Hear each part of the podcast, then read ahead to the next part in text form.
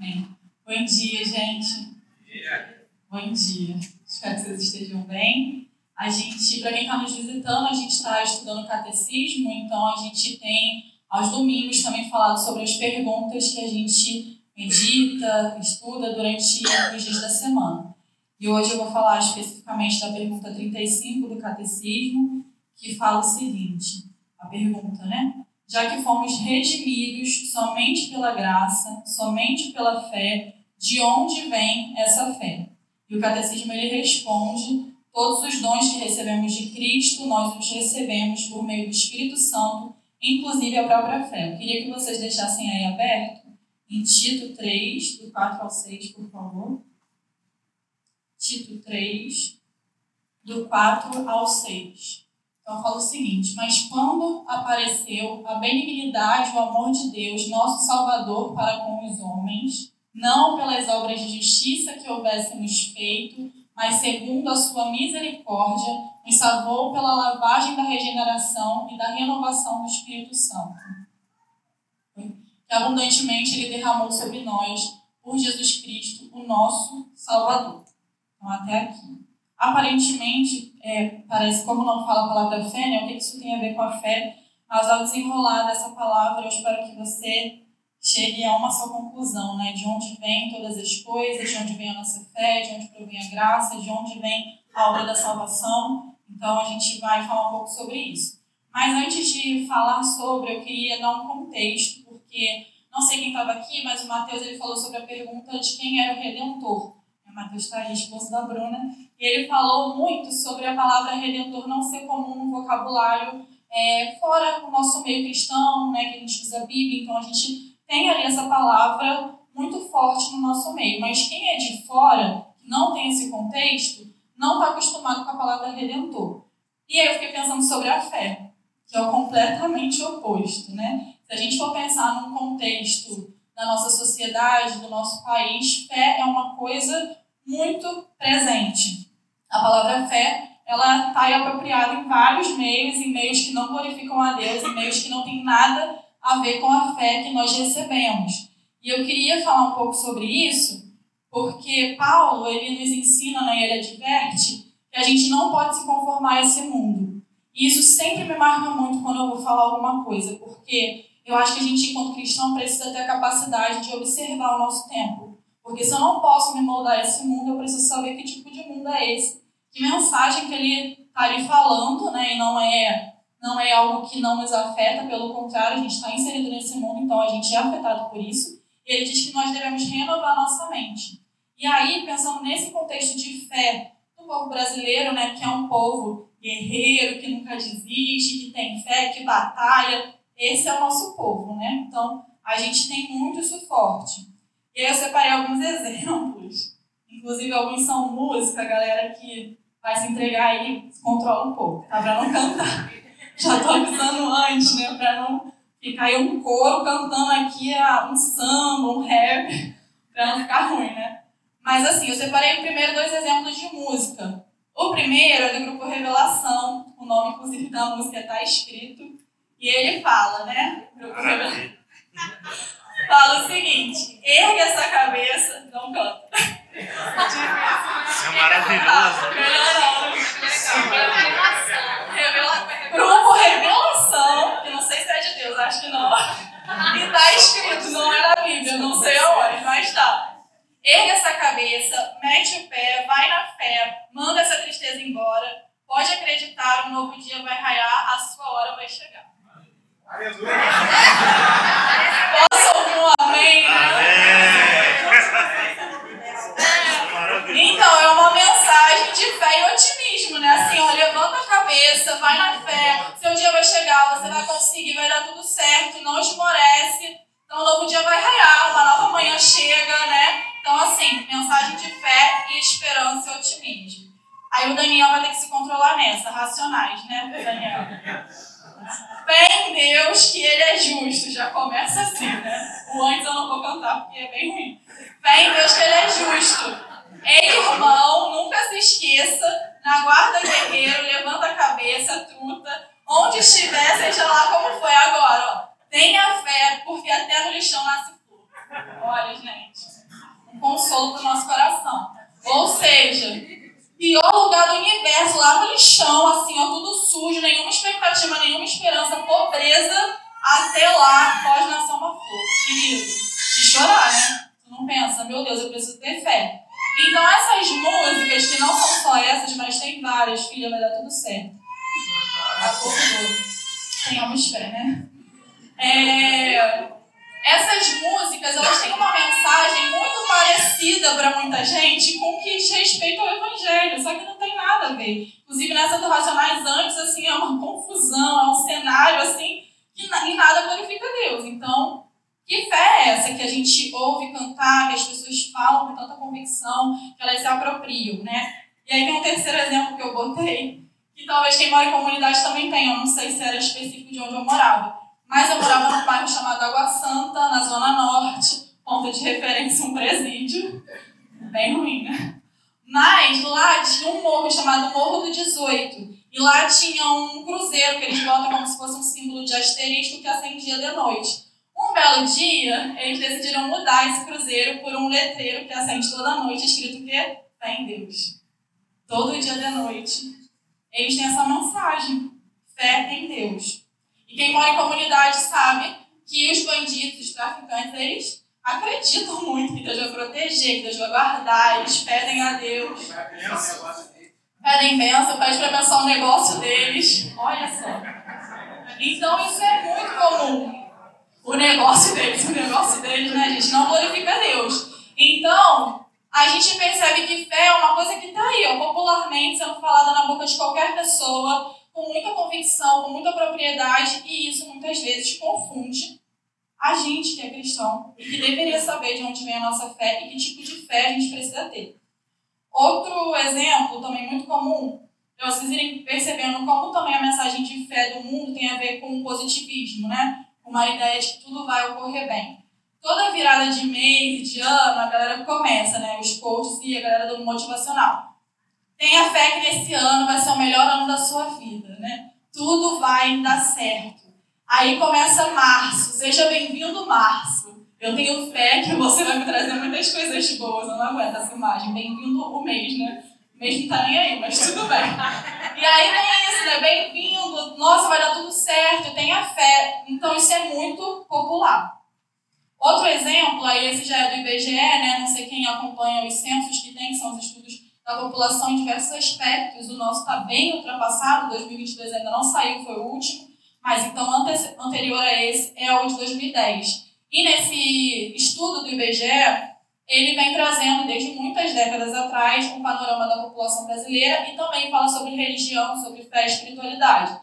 E desde sempre que ele é feito, o catolicismo era a religião que predominava. Aí, de uma década para cá, começou a cair um pouco o catolicismo, os evangélicos começaram a aumentar. Mas nesse estudo, tem uma parcela muito grande de pessoas crescendo que elas declaram o seguinte: eu não tenho uma religião, mas eu tenho fé e espiritualidade. Então, todos nós convivemos com muitas pessoas que vão definir que elas têm fé e espiritualidade, mas elas não seguem uma religião e elas não seguem ao nosso Deus. E nós estamos ouvindo o que elas falam o tempo inteiro, nós estamos convivendo com as pessoas. E às vezes a gente acha que isso não nos atinge. E aí entra um último exemplo, né, para a gente ver como isso é grave, que é quando a gente, enquanto cristão, começa a olhar para essas pessoas que parecem ter muita fé, mas essa fé que a gente está narrando do mundo. E a gente fala, caraca, fulano nem crê em Deus, mas ele tem tanta fé eu queria ter a fé desse cara, dessa pessoa, daquela mulher. Porque querer tanto que as coisas vão ficar bem, eu sou tão pessimista, eu acho que tudo vai dar errado, essa pessoa tem tanta fé na vida. Né? Glória Maria ele morreu agora, recentemente. E o que? Ela é uma mulher ali que está sendo muito estimada por isso, porque ela tinha uma esperança na vida, uma alegria de viver, e as pessoas começam a achar que isso é ter fé na vida, fé nos dias, fé em alguma coisa. E isso começa a nos confundir, porque a gente começa a pensar, nossa, eu que sou cristã, nem tenho essa fé, nem acordo tão motivado, tão feliz, e a gente começa a se confundir a respeito de onde vem a nossa fé e o que é a nossa fé, do que se trata. Então, eu acho que esse panorama aí deu para vocês entenderem que o contexto que a gente vive não é fácil. Diferente de Redentor, fé está aí ó, na boca de todo mundo. Então, algumas características desses exemplos que eu coloquei aqui, para ficar bem claro, para vocês perceberem, inclusive, né? É, ao que nós não devemos nos conformar, a que tipo de fé a gente não deve se conformar, primeiro, é uma fé própria.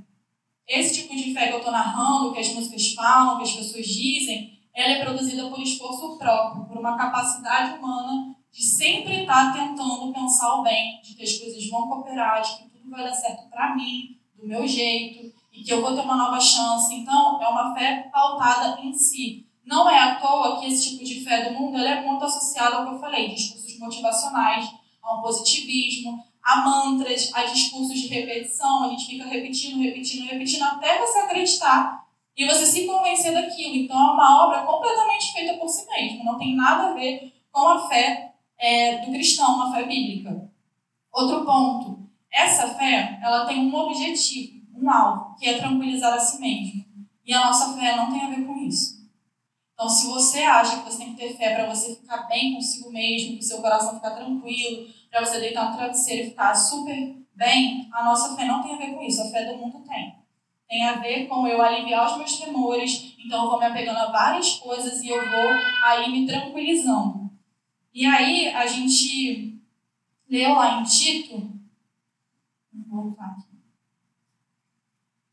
que quando se manifestou a benignidade de Deus, o nosso Salvador, e seu amor para com todos, e não por obras de justiça praticadas por nós, mas segundo a sua misericórdia, ele nos salvou mediante o lavar regenerador e renovador do Espírito, que ele derramou sobre nós ricamente por meio de Jesus Cristo, nosso Salvador. Quando a gente fala de fé, a gente fala de toda uma obra de Deus na nossa vida. Uma obra de graça, uma obra que deposita fé em nós, para que a gente creia em algo específico, de forma específica, para um fim específico. Então não é mais uma fé pautada em nós mesmos, na nossa força de vontade, na nossa capacidade de levantar todo dia, lavar o rosto e falar: não, hoje vai, hoje eu consigo, hoje eu vou mais uma vez. Não tem a ver com isso a nossa fé. Então, antes de seguir para outros textos, para a gente poder responder essa pergunta né, de onde vem a nossa fé, em contrapartida, completo oposto do que eu narrei ali de fé popular, fé brasileira, o contexto bíblico cristão, ele vai dizer que a nossa fé não é própria e nem é inata do ser humano. Ninguém nasce com fé, pelo contrário. O Evangelho vai dizer que nós nascemos mortos. E morto não crê em nada. Morto não sente, não tem vontade, não tem desejo. Morto está indo, né, já está morto, não está indo para lugar nenhum, está morto, condenado. Então, a nossa fé, ela é extra a gente. Ela vem de fora, ela vem de Deus. Não é nossa, você não produz fé. Fé não é isso que a gente pensa de um pensamento que fica ali se esforçando. Eu preciso ter fé, eu preciso ter fé. E uma hora eu vou ter fé porque eu fico fazendo esse esforço. Não é. A fé não é própria, não é inata. Ela vem de Deus. A fé não pode ser produzida por nossas obras ou pelo esforço humano, como eu falei. A fé, ela não tem a ver com a nossa palavra. Então, não tem a ver com o seu discurso, mas com a palavra de Deus. Para o cristão, a fé ela é necessariamente pautada no Evangelho, que é a palavra de Deus. É uma palavra verdadeira, uma palavra poderosa e ela nos sustenta para continuar crendo até o fim. Então não tem a ver com a sua palavra. Não tem a ver com o que você diz, tem a ver com o que o Evangelho diz. O que a palavra que é a verdade diz. Então a nossa fé não tem a ver com o nosso discurso, mas com a palavra de Deus. Outro ponto a fé não tem como alvo ou finalidade nos tranquilizar, ainda que no fim das contas a gente se sinta confortável pela mensagem do Evangelho. Mas o fim, a finalidade, o alvo da nossa fé é nos levar a Cristo e reconhecê-lo como Senhor, Salvador e Redentor da nossa vida. Essa é a nossa fé. Você não tem fé para ficar bem, você tem fé porque você precisa acreditar em Cristo. Porque você precisa saber que você está morto e que alguém veio, como Mateus nos ensinou naquele dia, nos lembrou, alguém foi lá e pagou a tua fiança. Aí você pensa assim, nossa, pagou minha fiança. Eu pedi, não, você nem sabia que você precisava que alguém pagasse. Você nem sabia que você ia ser condenado por alguma coisa, você estava vivendo sua vida. Então, a nossa fé não tem esse alvo do conforto, de uma esperança linda, de um céu maravilhoso que você vai lá e. Não é isso. A sua fé tem a ver com Cristo que foi pregado na cruz, que pagou o preço por você, e por causa dele, só dele você pode descansar e ser confortado. Mais nada te consola, mais nada te conforta, a não ser Cristo Jesus. E aí entra outro ponto, que a fé bíblica, ela não permite que nenhum de nós traga para nossa fé o nosso combo da vida que você foi desenvolvendo, sabe, a sua bagagem. Ah, eu desenvolvi esse conceito de fé que minha mãezinha me passou, minha avó que, sei lá, ajoelhava no milho e ela fazia isso dava certo. A avó do Magno, ela é muito religiosa. E ela taca ali óleo ali, ó. Pega o óleo e ela fica bem, meu amor. Gente, ela, olha, ela deve óleo pra tudo. O óleo lá da igreja dela. E aí, a pessoa vai se apegando a essas coisas e vai, ó, colocando isso. Então, o que, que te cura? É o óleo. O que, que resolve tua dor da garganta? O óleo. Para quem tu ora? Pro óleo? Não sei. Talvez. Então, você precisa saber que a fé não pode, a sua fé cristã e bíblica, ela não permite que você traga o teu conceito de fé. Ela define, por causa da palavra de Deus, no que você deve crer, em quem você, quer, você vai crer e como você vai crer. Por isso que, por exemplo, eu não posso ser feminista. Eu não posso. Eu não posso. Por isso, por exemplo, eu não posso ter determinados tipos de relações, porque eu recebi uma fé que tem um padrão e que eu preciso seguir esse padrão. E isso é o que? Mérito de mim mesma? Não. É de quem me dá essa fé. Ele vai capacitando você para ir abandonando todos esses conjuntos de crenças que eu e você temos, porque nós temos um conjunto imenso de crenças do que é o melhor casamento, a melhor casa, a melhor vida, a melhor esperança, o melhor futuro, que é ser bem sucedido, o que é ser aceito, como que é, sei lá, o teu trabalho perfeito, como é a criação de filhos, como é ter prazer na vida. Você tem um conjunto de crenças muito bem estabelecido ao longo da tua vida e você não percebe. E aí vem o evangelho e ele vai falar para você, você só pode crer em Cristo Jesus. Nada mais. Só a graça dele basta. Mas só a graça, mais nada, não posso trazer mais nada, meu dinheirinho aqui, minha poupança, meu pai para me sustentar, minha faculdade incrível que eu escolhi tão bem escolhido, a oportunidade de trabalho que me paga, o salário dos sonhos. Não, só a graça, só Jesus, mais nada.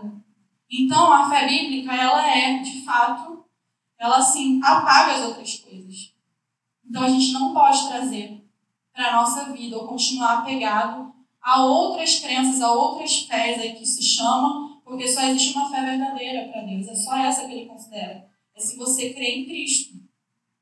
E aí, o cerne da fé cristã também não é a gente. Ai, olha que incrível, Marcele crê muito. É, Scarlett é uma mulher de muita oração. Não tem a ver com nenhum de nós.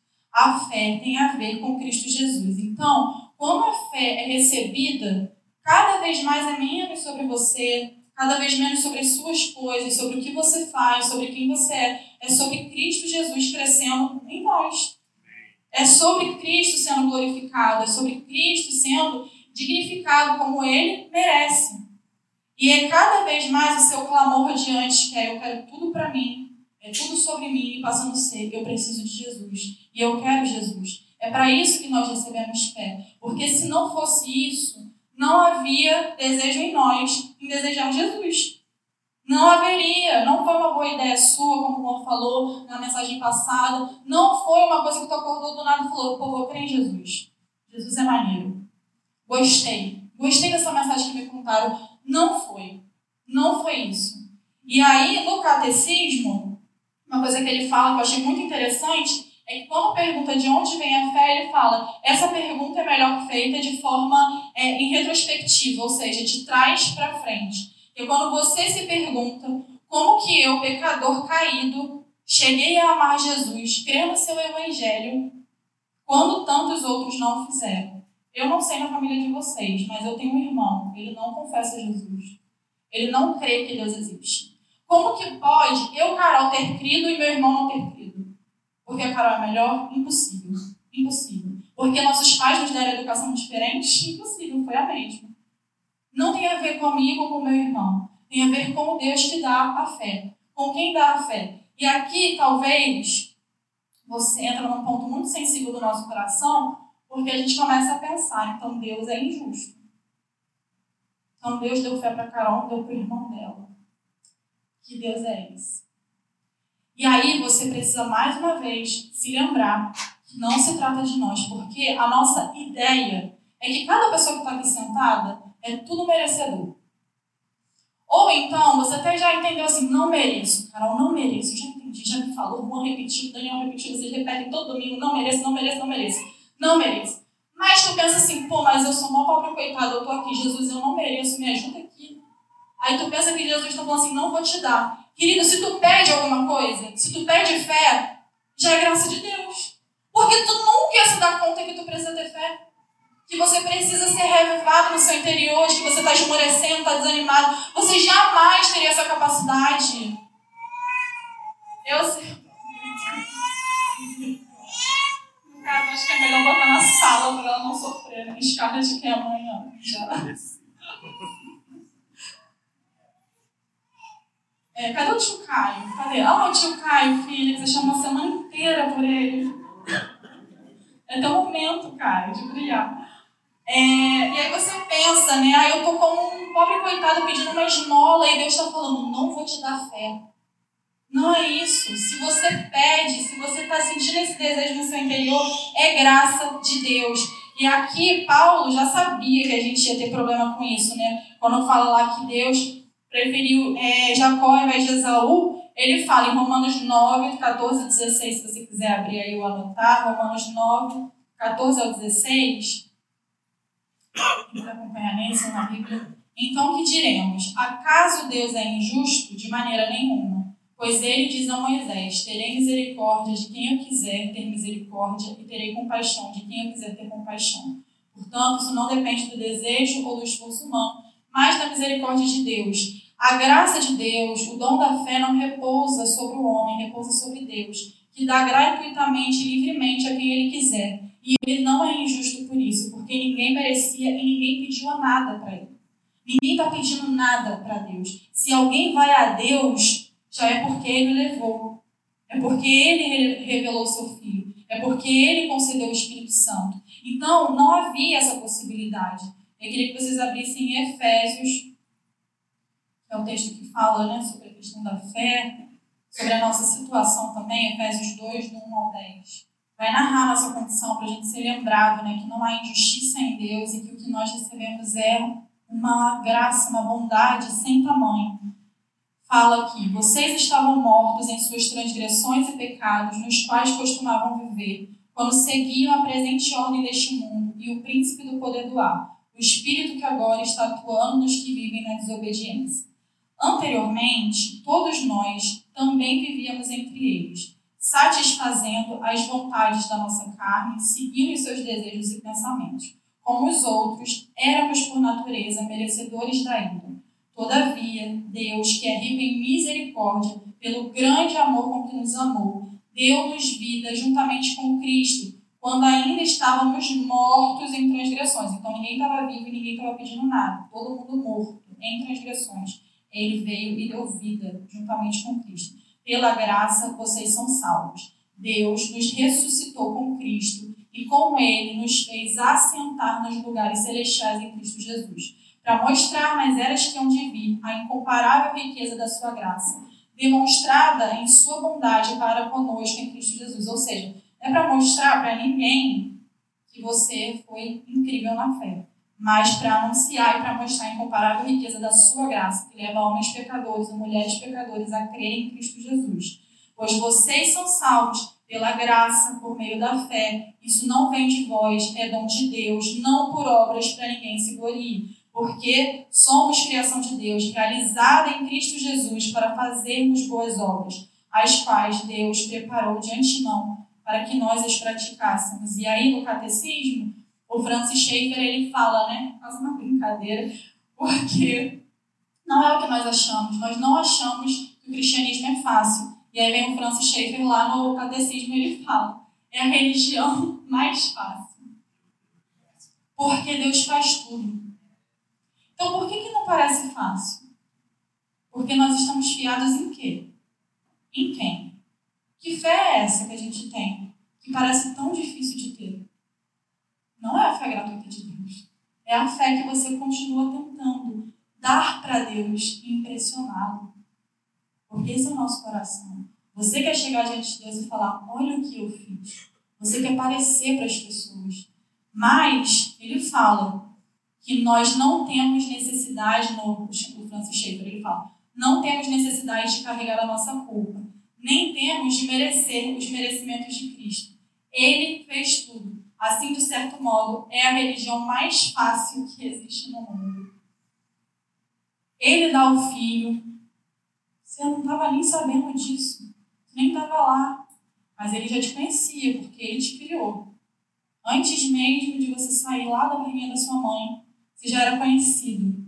Então morre por você sem nem você saber. Você não estava pedindo nada. Lembra disso. Aí vai dar o Espírito Santo, que é um consolador, que é um amigo que nos guia, que muda a vontade do nosso coração, a volição do nosso interior. Ele faz tudo e continua fazendo, e você ainda está preocupado em você, você, você, você. Por isso parece o cristianismo tão pesado, porque a gente crê na performance, porque a gente estima o nosso esforço. E ele está dizendo: eu fiz tudo. Eu fiz tudo. Por isso que o cristianismo é para gente cansado. Outra religião pode não ser, gente, mas o cristianismo é para gente cansado, para gente desanimada, gente que não consegue, gente ruim. Eu e você. Outra religião pode ser para galera maneira, boa, bem-sucedida, que bota dinheiro, que faz tudo, que tem mérito. Aqui não. É pela graça de Deus é pela graça de Deus, é dom de Deus, a salvação, a fé, tudo isso vem do Senhor. É por causa do Espírito Santo, no Catecismo fala, que trabalhou no solo rochoso do nosso coração, de modo que a semente do Evangelho fosse semeada e pudesse produzir o fruto da fé e do arrependimento. Porque se não fosse isso, não produzia nada, morria antes mesmo de cair no solo do nosso coração nós já teríamos rejeitado, porque nascemos nessa condição rejeitando a Deus, inimigos de Deus, mortos em transgressão, indo para a ira de Deus. Então, é graças ao Senhor. A fé vem dele. E é por causa dele que nós estamos aqui, sendo sustentados dia após dia, porque ele é um Deus fiel, ele é um Deus confiável, ele é um Deus que sabe sustentar as coisas e não se cansa. Ele é um Deus que sabe renovar as pessoas. Ele é um Deus que tem tudo para dar. Nós não temos, e ele sabia. E ainda assim fez.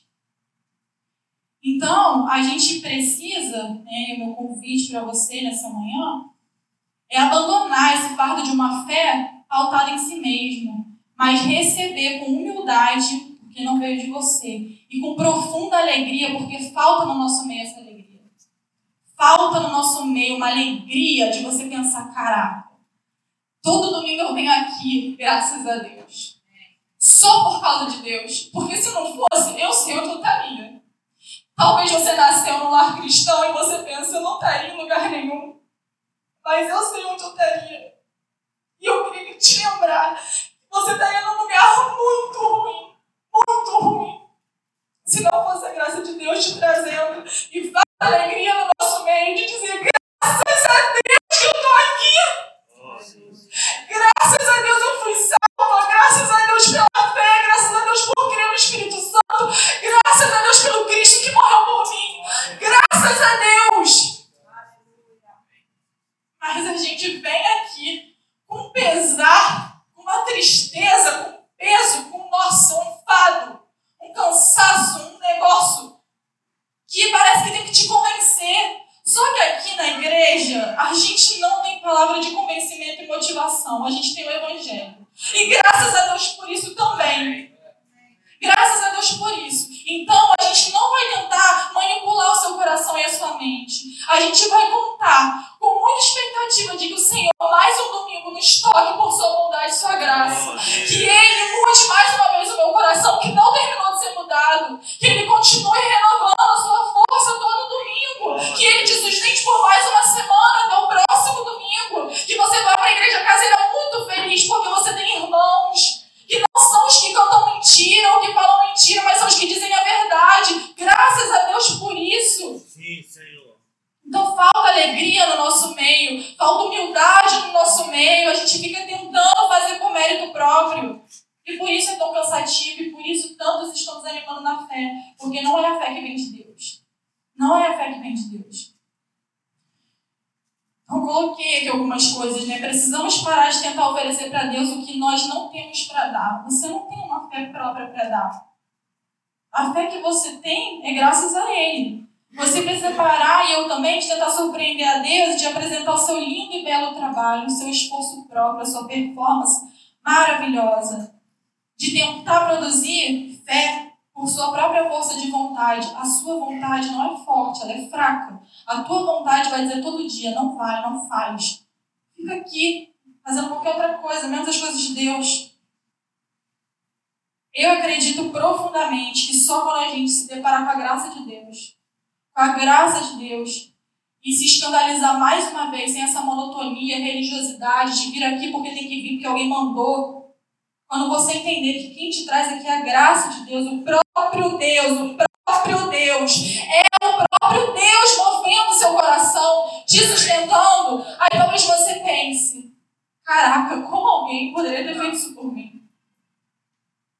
Nem minha mãe faria. Com todo o amor que ela tem, ela não teria condição de me salvar. Nem meu pai, nem ninguém. Nem meu marido, ninguém. Ninguém que me ama poderia me amar desse jeito.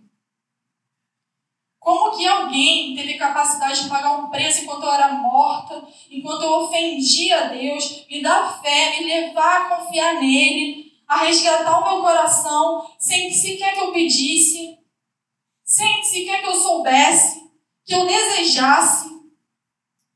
Eu nem sabia de nada disso. E Deus vai lá e faz.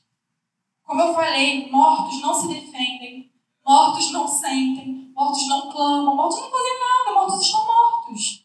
Se não for o Senhor, não tem nada.